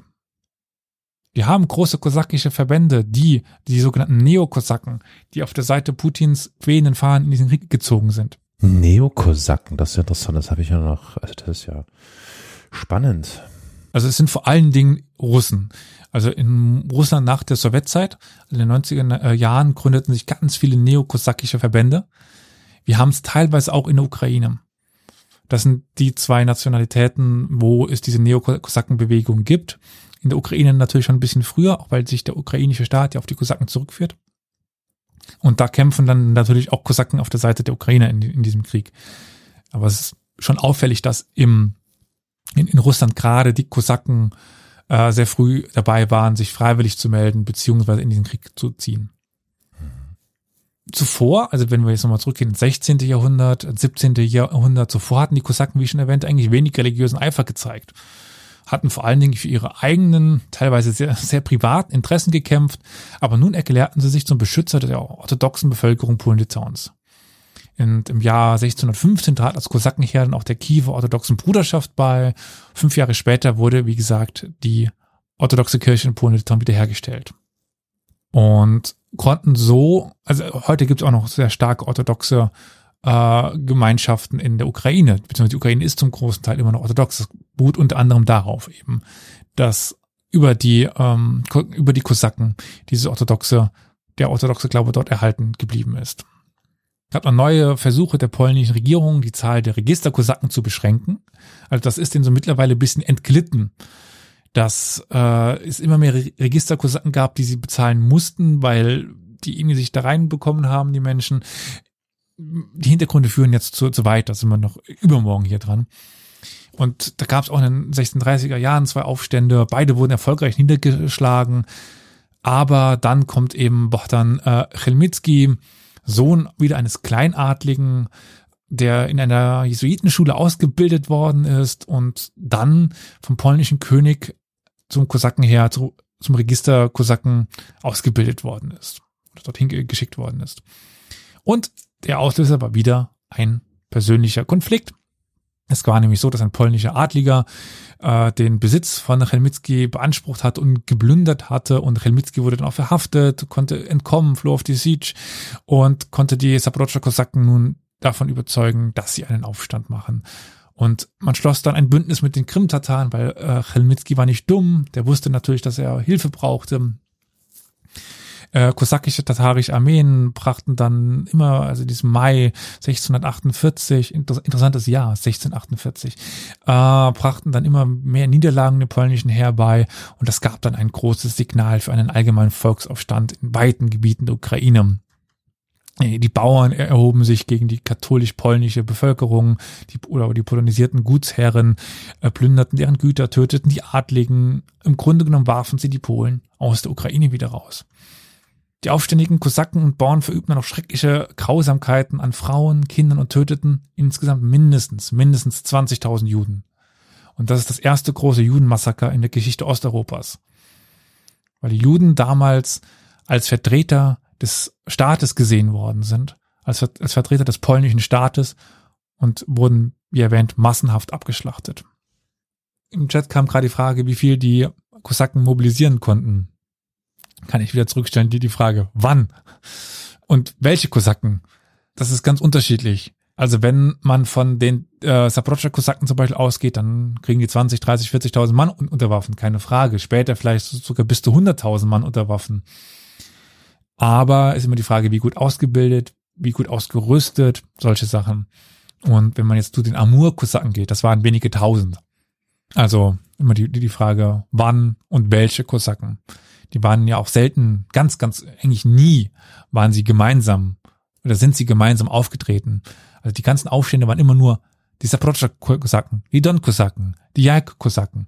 Sie haben versucht zusammenzuarbeiten, aber sie haben es nie hinbekommen. Äh, ja. Im Januar 1649 kehrte Chmelnytsky dann nach Kiew zurück, wo er dann von der gesamten orthodoxen Geistlichkeit und der städtischen Elite als Held gefeiert worden ist. Er wird ja auch heute noch irgendwie als Gründer der Ukraine angegeben. Ja, okay. Ähm, und aus diesem eigentlich persönlichen Konflikt aufgrund einer Plünderung eines Gutes ist jetzt so eine Rebellion geworden. Und wir haben dann angebliches Zitat von Chelmitzki gegenüber einem polnischen Gesandten. Ja, Zitat, ich werde kämpfen für das ganze Volk der Rus, also die Ukraine und die Belarusen, von der polnischen Knechtschaft zu befreien. Erst habe ich gekämpft wegen einer mir selbst zugefügten Ungerechtigkeit, jetzt werde ich für unseren orthodoxen Glauben kämpfen.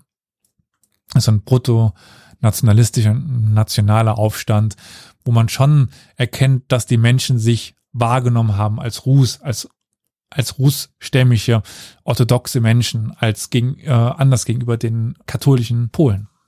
Obwohl jetzt äh, zum Beispiel diese Trennung zwischen Ukraine, Belarus, Russland noch nicht so klar war in der Wahrnehmung. Aber der Realpolitiker Chmelnytsky schloss im August 1649 einen neuen Vertrag mit dem polnischen König, der den Kosaken erhebliche Konzessionen gab. Also erst einmal eine Atempause. So wichtig war der Kampf. Der endgültige Sieg dann wohl auch noch nicht.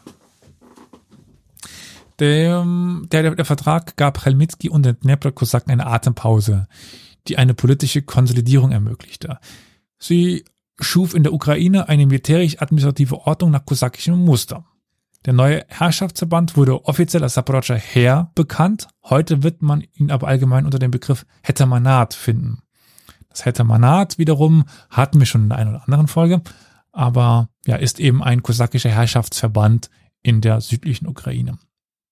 An der Stelle der polnischen Verwaltungsbezirke traten Regimenter und Kompanien, geführt von der Offizierselite, der Starschina.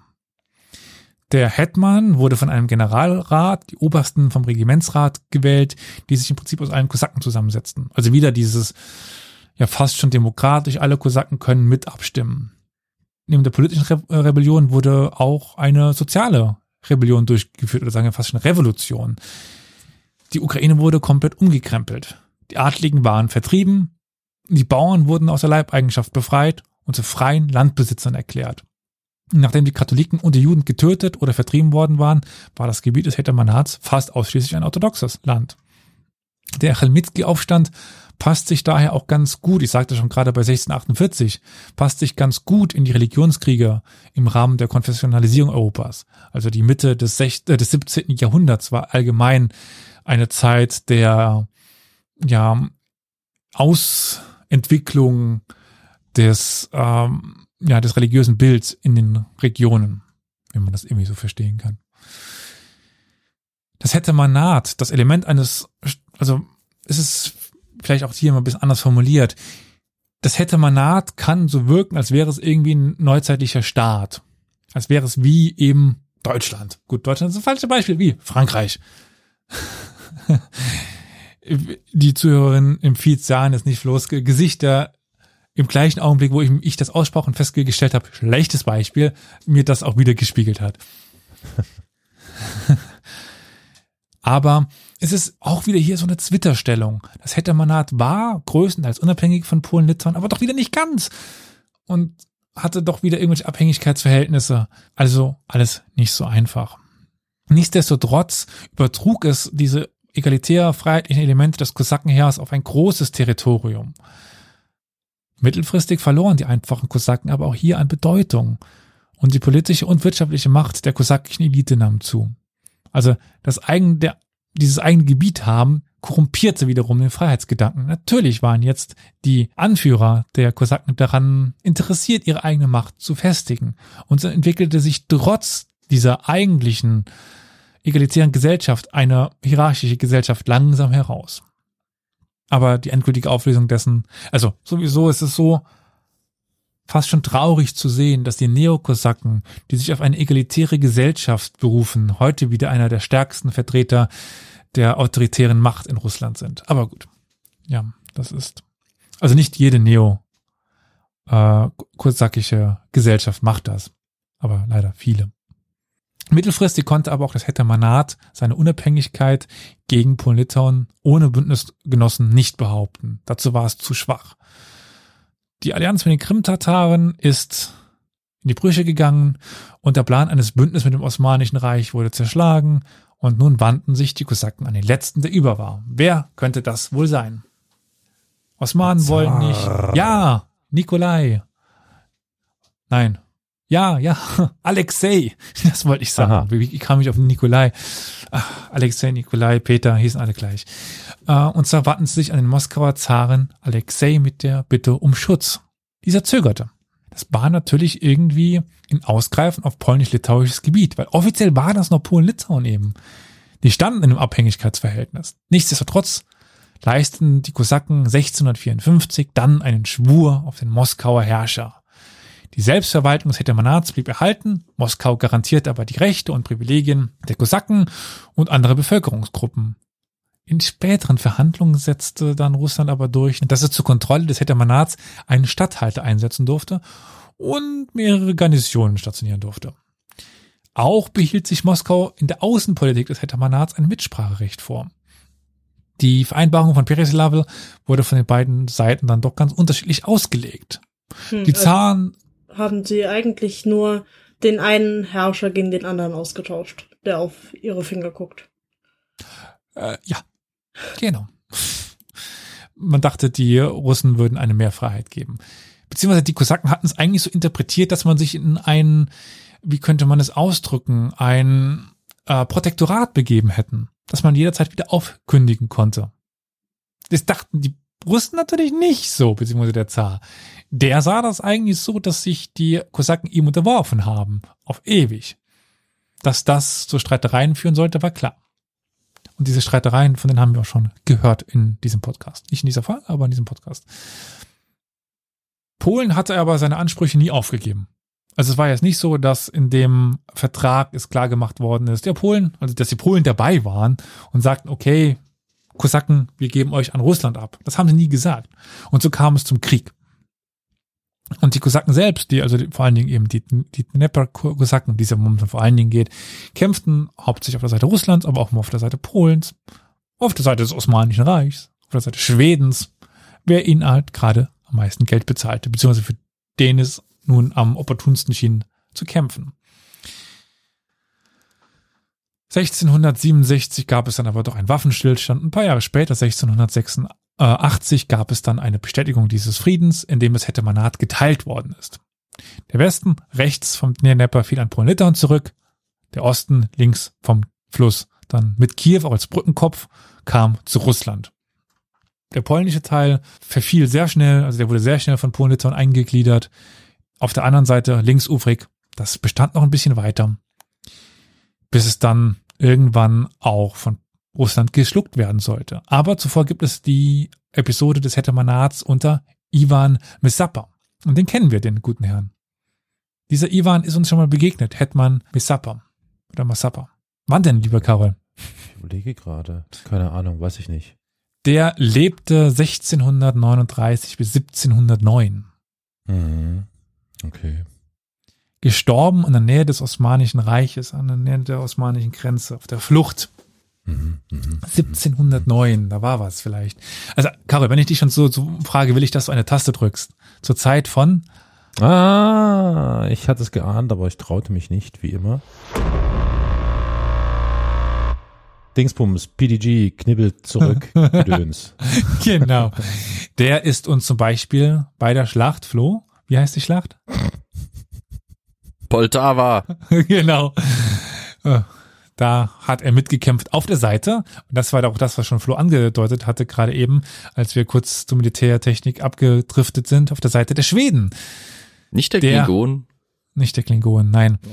Eben auf der Suche dann einer größeren Unabhängigkeit von Russland hatte man sich den Schweden angeschlossen, kämpfte auf deren Seite, verlor. Die Saporodscha Sitsch wurde niedergebrannt, die äh, Kosaken vertrieben. Ähm, nach der Schlacht von Poltava war es mehr oder weniger um das Hetmanat auch auf russischer Seite geschehen. Also man, setz, man setzte zuerst noch zwei Hetman, Hetmane äh, ein, die aber mehr oder weniger äh, abhängig vom Zaren waren, beziehungsweise Kaiser bis dann ja schon. Und unter Katharina der Großen vollzog sich dann der, der letzte Akt. Also das 1746 wurde das Amt des Hetmans abgeschafft, des, des, des des Atamans. Und äh, ja, einfach aufgelöst und in die russische Verwaltung eingegliedert. Und dann auch während den drei Teilungen Polen 1772, 93 und 95 auch die rechtsufrige Ukraine dann eingegliedert in das russländische Reich. Und dann hatten die Dnepr-Kosaken als eigenständige Einheit aufgehört zu existieren. Eigenständige. Sie existierten an sich als Gruppe weiter, aber sie waren nicht mehr eigenständig. Und so wurden zum Beispiel auch ähm, die Dienst- bzw. die, die Registerkosaken abgeschafft. Äh, die egalitäre Ordnung wurde aufgehoben, also die Oberschicht der Kosakenoffiziere wurde in den äh, Kleinadel bzw. den landbesitzenden Adel aufgenommen. Die Einfachkosaken wurden dann zu Leibeigenen bzw. Zu, zu Soldaten und die ja durchs Hettemann, äh, eigentlich befreiten Bauern wurden alle wieder zu, zu, zu Leibeigenen. Der Aufstand des Chelmitski wurde ja komplett negiert, komplett auf Null zurückgeführt. Die Saporodscha Sitsch, also diese Befestigung, diese Stadt, das sagte schon, wurde zerstört. Die überlebenden Saporodscha Kosaken, wenn sie sich eben nicht integrierten, äh, flohen, beziehungsweise wurden getötet, kommt ganz drauf an. Wir haben äh, 1788 die Gründung der sogenannten Schwarzmeer-Kosaken, da waren dann viele da dabei. Äh, wir haben aber auch äh, am Bug dann Kosaken. Äh, es gibt ein paar in der Nähe, die in der Nähe des Kuban fließen, äh, fliehen, fließen, fliehen. Äh, wir haben welche, die ins Osmanische Reich fliehen. Ja, also da wird ganz viel von Zusammenhalt aufgesprengt und äh, neu gebildet auch. Zum Beispiel diese osmanischen Kosaken, die wir dann haben, laufen im russisch-türkischen Krieg dann zur Seite Russlands über. Äh, und so kommt es dann wieder dazu, dass äh, die ja wieder auf der Seite Russlands kämpfen. Und ab diesem Zeitpunkt kann Russland mehr oder weniger diese Kosakenheere neu formen, neu gründen, neu einteilen, wie sie wollen. Also ab jetzt wird es ganz oft äh, sein, ja, dann gab es eben plötzlich die Kosaken dort, weil die dorthin ge geschickt worden sind. Dann gab es die Kosaken dort, weil die dorthin ge geschickt worden sind. Eben vor allen Dingen an den Grenzen. So haben wir eben diese Gründung des Schwarzmeer-Kosakenheers oder des ähm, Donau-Kosakenheers oder das neurussische Kosakenheer dann. Aber daran schließen wir dann in einer zweiten Folge auf jeden Fall an. Was ich bisher aber größtenteils ausgeschlossen habe, waren die Don-Kosaken. Ja, waren die ganze Zeit vor allen Dingen die Dnepr-Kosaken, die angesprochen worden sind. Deswegen springen wir jetzt in der Zeit ein bisschen weiter zurück. Wir gehen nämlich äh, nach Tscherkask, also in die Hauptstadt der Don-Kosaken. Da war es so, dass die Gemeinschaft der Kosaken noch ein bisschen länger multiethnisch und religiös offen blieben. Also diese, dieser Schmelztiegel, den wir in der Ukraine haben, mit dem, mit der Realunion zum Beispiel Ende des 16. Jahrhunderts, den haben wir dort ja nicht. Erst im Jahre 1650 wurde eine erste Kirche in äh, Tschekask errichtet. Das ist super spät. Und in den folgenden Jahrzehnten nahmen, dann, nahmen sie zahlreiche sogenannte Altgläubige auf. Also irgendwann wurde auch, das wird jetzt auch hier zu weit darauf einzugehen, wurde die orthodoxe Kirche im Russland reformiert. Und die, die dem alten Glauben anhingen, das waren die sogenannten Altgläubigen.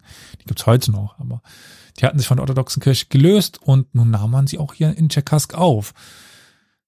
Auch die Donkosaken hatten sich in der Zeit mehr oder weniger unter die Souveränität des Zaren begeben, aber der hat ihnen die Freiheiten garantiert, also wieder so ein Abhängigkeitsverhältnis, das von beiden Seiten unterschiedlich interpretiert worden ist. Aber zum Beispiel waren die Donkosaken, wie lange auch die Dnieprokosaken, nicht dem Innenministerium unterstellt, sondern dem Außenministerium. Ich nenne es jetzt mal so. Wie das jetzt genau heißt, das ist jetzt auch erstmal egal. Und in der Mitte des 17. Jahrhunderts errichten dann oder errichtet der russische Staat, der russländische Staat, die sogenannte Belgoroder Festungslinie. Das ist super interessantes Projekt mit Wehrklostern. Also in der Linie von Wehrklostern, die sich immer weiter in Richtung Süden ziehen und dann eine Linie ergeben. Also es gibt das oben, dann, also im Laufe der Jahrhunderte wandert die immer weiter runter mit dann Mauern dazwischen, aber vor allen Dingen eben diese Stationen von äh, Wehrklöstern, also umfasste Klöster mit Befestigungsmauern, wo auch Soldaten dann lebten. Und die sollte dazu dienen, die Grenze vor Tataren zu schützen. Und Tschekask liegt immer noch 300 Kilometer südlich dieser Belgoroder Linie. Der nördlichste Stützpunkt der Donkosaken war 150 Kilometer weiter südlich dieses südlichsten russischen Außenpostens ist abgesehen von ein paar Städten wie, wie zum Beispiel Astrachan im Süden. Assow hingegen, also eine osmanische Festung, die lag nur 100 Kilometer entfernt. Und in Assow handelten die Donkosaken auch mit türkischen, griechischen, anderen Kaufleuten, tauschten Pelze, gesalzene Fische, Kaviar gegen Textilien, Seide und getrocknete Früchte. Warte mal, warte mal. Fische? Fische. Okay. Ich komme aus dem Saarland, ich kann, kenne den Unterschied zwischen nicht. Auch wenn russische Behörden dies wiederholt forderten, lieferten auch die Don-Kosaken Bauern nie aus. Und das Kosakenheer wuchs und wuchs und wuchs. Am Bug. Nein, war es nicht der Bug, es war der Don. Egal. Äh, die starke Zuwanderung an den unteren Don führte dann zu einer wirtschaftlichen Krise, da die Beute aus Raubzügen und auch die staatliche Zuwendung, die sie erhielten, gar nicht mehr ausreichte, um diese Kosaken zu ernähren. Und dann haben wir einen Don-Kosaken mit dem Namen Stepan bzw. Stenka Rasen. Der, Flo? Der Stinkerasen. Der Stinkerasen, genau. Oder der Zug, Stenker auf dem Rasen, je nachdem. Ja. Also ich kenne nur ein paar Rentner, die werden auch Stenker auf dem Rasen. Der zog mit kosakischen Verbänden gegen Krim-Tataren und Osmanen zuerst, unternahm mehrere Piratenfahrten auf dem Kaspischen Meer, plünderte dessen Ufer, zum Beispiel zum Iran gehörende Städte wie Baku. Aber das gefiel Moskau nicht so besonders, dass der stinkende Rasen da seine eigenen Aktivitäten machte. Und er schick, also der Zar schickte einen Gesandten und sagte, äh, lass das mal bitte. Und sagte der Ring, also dieses Gremium der Kosaken, Moment einmal, warum wollt ihr uns hier vorschreiben, was wir machen? Und sie verurteilten den Gesandten zum Tode und richteten ihn hin. Der Überbringer schlechter Nachrichten möchte man nicht unbedingt immer sein. Daraufhin wählte man Rasin zum Ataman, einer großen Streitmacht, weil das konnte man sich nicht gefallen lassen, dass dieser Zar, wer war er denn überhaupt, da den armen Kosaken vorschreiben wollte, was sie machen sollten. Und man wagte den Aufstand. Also zumindest die einfachen Kosaken. Die mehr oder weniger, nennen wir sie mal Elite, Adligen, keine Ahnung, des Don-Kosakenheers dachten sich aber, nee, wir bleiben lieber bei Russland. Und so war ein einfaches Heer von Rasins Kosaken auf dem Weg, flussaufwärts nach Norden. Wobei man sich gar nicht gegen den Zaren an sich wand, weil man glaubte immer noch an den guten Zaren. Also das, das Modell des Zaren war nicht das, gegen das man kämpfen wollte, sondern eher gegen die, die sich in ihre Geschäfte einmischen wollten. Dass das auch der Zar war, haben sie irgendwie nicht so ganz verstanden. Aber gut. Man wollte vor allen Dingen eben wieder frei sein und nur so pro forma unter der Macht des Zaren stehen, den man aber immer noch mochte. Man eroberte dann einige Städte wie Astrachan, Saratov, Samara, ermordete dort natürlich die Repräsentanten des Staates, Allerdings gelang es nicht, die großen, wichtigen Städte wie Simbirsk oder Kasan einzunehmen. Und so kam der Aufstand nie über die Mitte der Wolga-Region hinaus. Und das Zentrum Russlands wurde nie wirklich gefährdet. Auch seine Bemühungen, Unterstützung eben bei den Saporodscher Kosaken, bei den Nogay-Tataren, bei den Kalmyken und anderen äh, Kosaken zu erhalten, blieb ohne Erfolg. Und dann, nachdem es tatsächlich einige Siege gab, musste man doch im Herbst 1970 eine schwere Niederlage erleiden und daraufhin sich an den Don zurückziehen. Und er wurde dort von der eigenen kosakischen Elite, also nicht eigenen, aber von der kosakischen Elite festgenommen, im April 1671 zum Tode verurteilt und nach Russland ausgeliefert, also nach, nach Moskau. Stepan Rasin wurde dann nach Moskau gebracht und auf dem Roten Platz gevierteilt. Angenehme Sterbensweise. Der Aufstand von Rasin blieb eigentlich regional beschränkt, auch zeitlich beschränkt. Das waren ja im Grunde genommen zwei Jahre. Und dennoch war die Regierung alarmiert. Weil seitdem gab es im, sagen wir mal, einfachen, also in Anführungszeichen Volk, stets die Erzählung von Stenka Rasin als edler Räuber fast ein Robin Hood von Russland, könnte man fast sagen. Und seine Heldentaten wurden in Volksliedern besungen. Eines ist heute noch populär.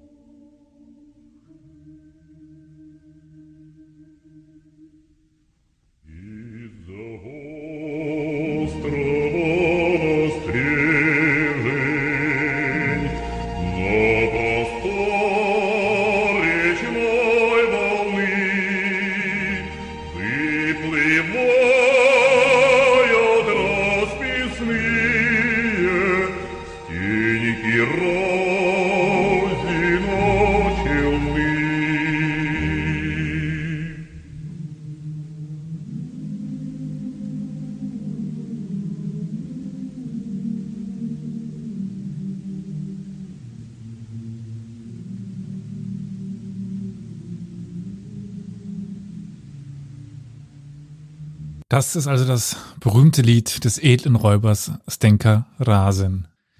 Hm, wenn man jetzt weiter in die Geschichte der Don Kosaken schaut, gibt es eine zunehmende, sagen wir mal, Auseinanderlebung des äh, Ganzen. Also wir haben die Anführer, die Elite dieser Kosaken, die sich eben zusehends den Russen zuwendet, gegenüber den sogenannten Nackten, den einfachen Kosaken, die irgendwann nicht mehr dem Kosakenring zugelassen werden. Und so wird diese egalitäre Gesellschaft nicht nur in der Zaporozhye sondern auch nun bei den Don-Kosaken zusehends abgeschwächt, außer Kraft gesetzt.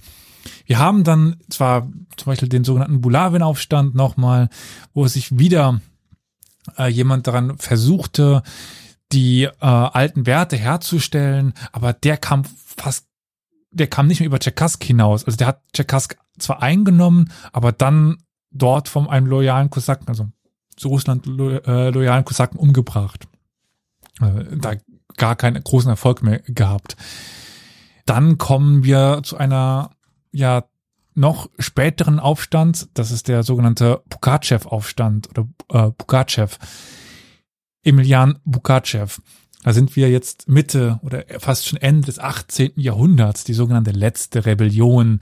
Und da kommen wir zu der Geschichte, warum der Jaik nicht mehr Jaik heißt.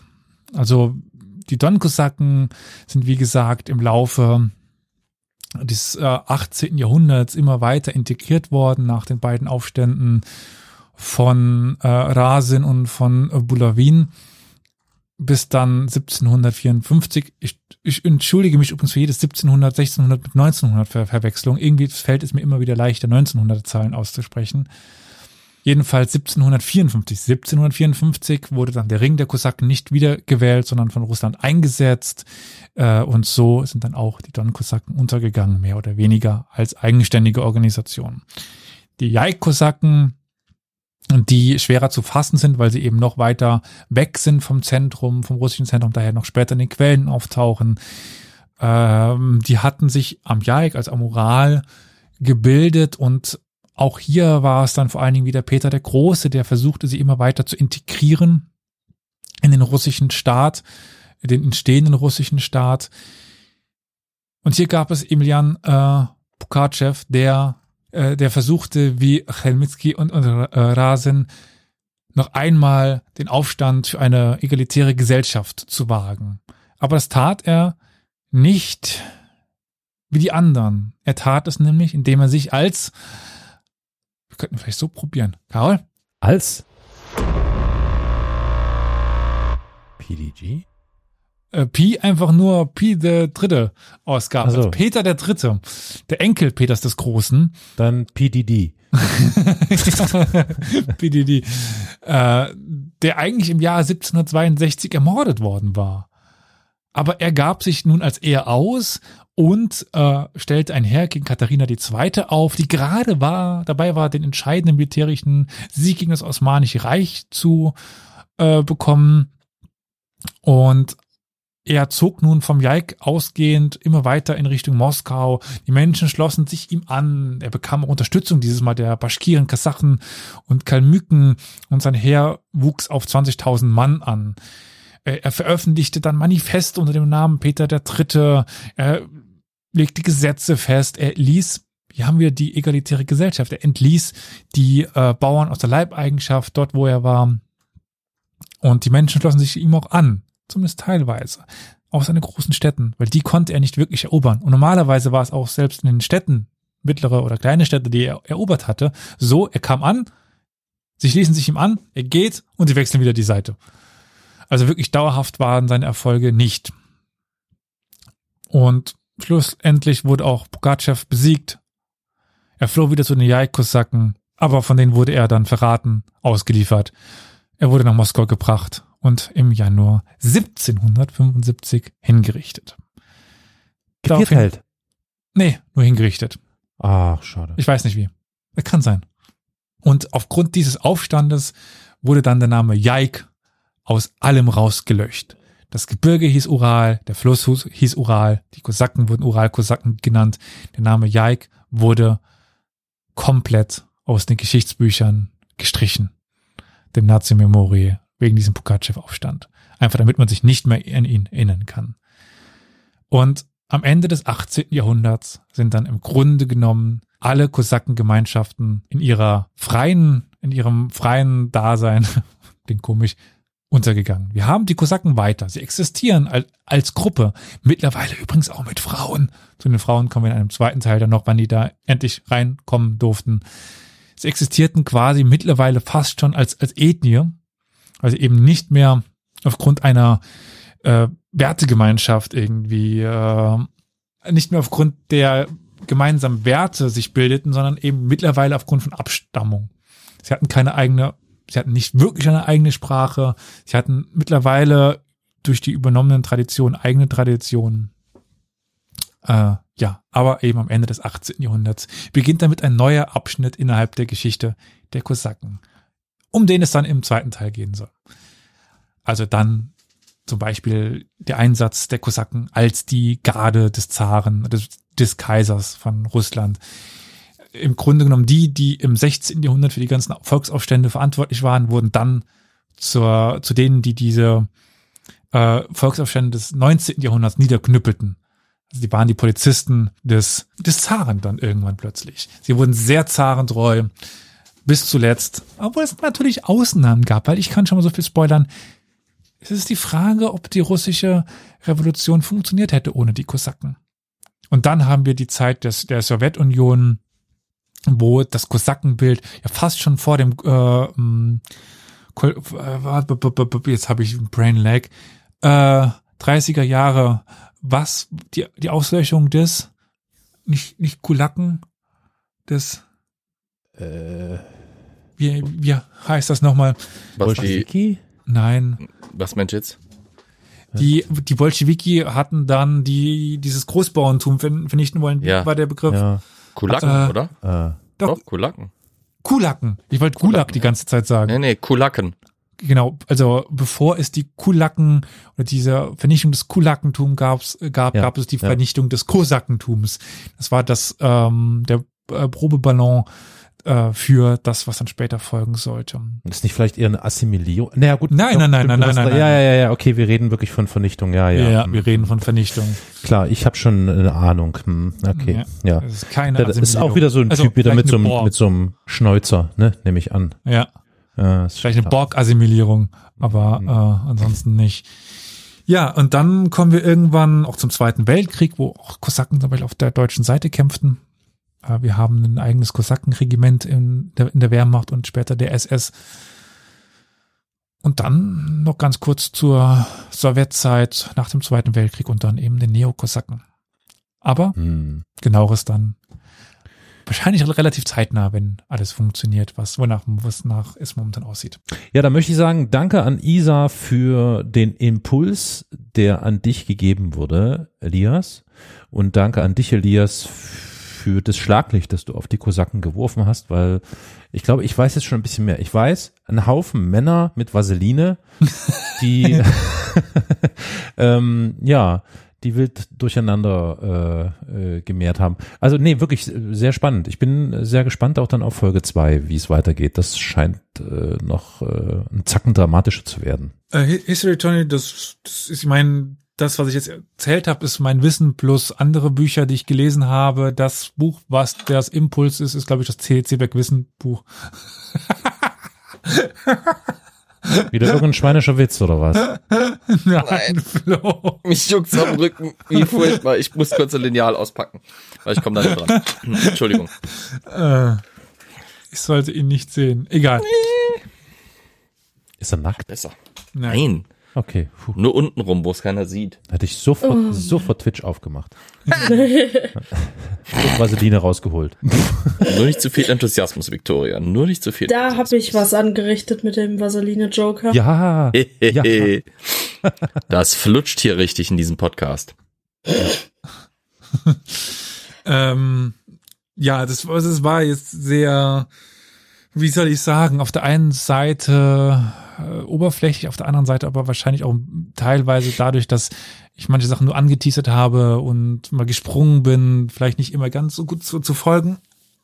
Ich hab's irgendwie ver versucht, das zusammenzufassen, auch um so die Faszination für das Kosakentum, was, was ich auch ein bisschen habe, weil das ist was super interessantes, was wir so in der europäischen Geschichte selten haben. Das wollte ich mir so auch versuchen, ein bisschen rüberzubringen. Wahrscheinlich funktioniert es aber erst, wenn wir dann die zweite Folge angehört haben, gänzlich. Also ich bin jetzt schon fasziniert und ich hatte zumindest das Gefühl, dass ich dir folgen konnte. Das ist doch schon mal was. äh, so. weil es eben ein Gegenentwurf zu dem ist, was wie die osteuropäische Gesellschaft sich entwickelt. Allein eben dieses Egalitäre, das sich da entwickelt hat, natürlich exklusive Frauen, wobei das kann ich schon mal sagen, Frauen, wenn sie dann bei den Kosaken ankamen, eine sehr große Stellung hatten, sehr viel eigene Macht hatten, sehr viel eigene Möglichkeiten hatten und sowas. Also man könnte es fast schon als matriarchale Gesellschaft dann im 17., 18. Jahrhundert be beschreiben. Fast schon, sage ich. Äh, was unter anderem daran lag, dass die ganzen Kosaken viel zu früh abgenippelt sind. Deswegen die KosakInnen dann äh, mehr oder weniger die Hosen anhatten, weil es kaum Männer über 30 gab, die alle gestorben sind. Hm. Ähm, es waren halt alles Kämpfer. Hm? Also da, da gab es halt kaum, da, also ein Kosak war auch ein Kämpfer, das musste so, so, so sein. Hm. Ja. Also ich finde es extrem faszinierend und äh, natürlich kratzt das jetzt nur irgendwie an der Oberfläche so gefühlt. Äh, ich würde auch so gern zu Yamak noch mehr machen, den ich interessant finde, zu Pugachev mehr machen, zu Bulavin mehr machen, zu, zu Rasen mehr machen. Äh, die Ter ja, natürlich. Die, die Terek-Kosaken habe ich jetzt großenteils ausgelassen zu überhaupt, wie hat sich die Gesellschaft ver verändert. Ich finde es so interessant, dass es dieses, äh, diese Melting Pot Nein, nein, History Johnny, ich mache keine Reihe draus, alles gut. Ich wittere trotzdem eine Serie. Nee, ich glaube einfach nur, es, es ist, du hast damit ganz viele Türen Es aufgestoßen und es ist dir möglich, in jede beliebige Tür hineinzugehen. Ein Prequel, ein Sequel, ein whatever. Das Ein Reboot. bietet sich natürlich, Ja. ein Reboot bietet sich natürlich an. Ja, so, aber damit habe ich fertig. Vielen Dank. Ja, vielen Dank ist 10 vor 12. Respekt. Mhm. Ich würde sagen, also ich habe, wenn ihr, wenn ihr noch zwei Stunden habt, mache ich den Äh, nee, oh, lass mal. Sofort, nope, nope, Niet, nope. niet. Also, nee, ich denke auch, das ist jetzt erstmal gut, das zu verarbeiten. Äh, und dann können wir nächste Woche, nee, übernächste Woche mit den äh, im 19. und 20. Jahrhundert weitermachen. Save the date. Und dann, lieber Carol, wäre das Wort fast dir, oder? Wir bedanken uns bei unseren Produzentinnen für deren monatliche Unterstützung über co-fi.com slash Historia Universalis. Im Konkreten sind das Roman, Franziska und Jürgen. Und damit, das wir dann hier. Strasdwojtje. Schön mit Ö. Tschüss.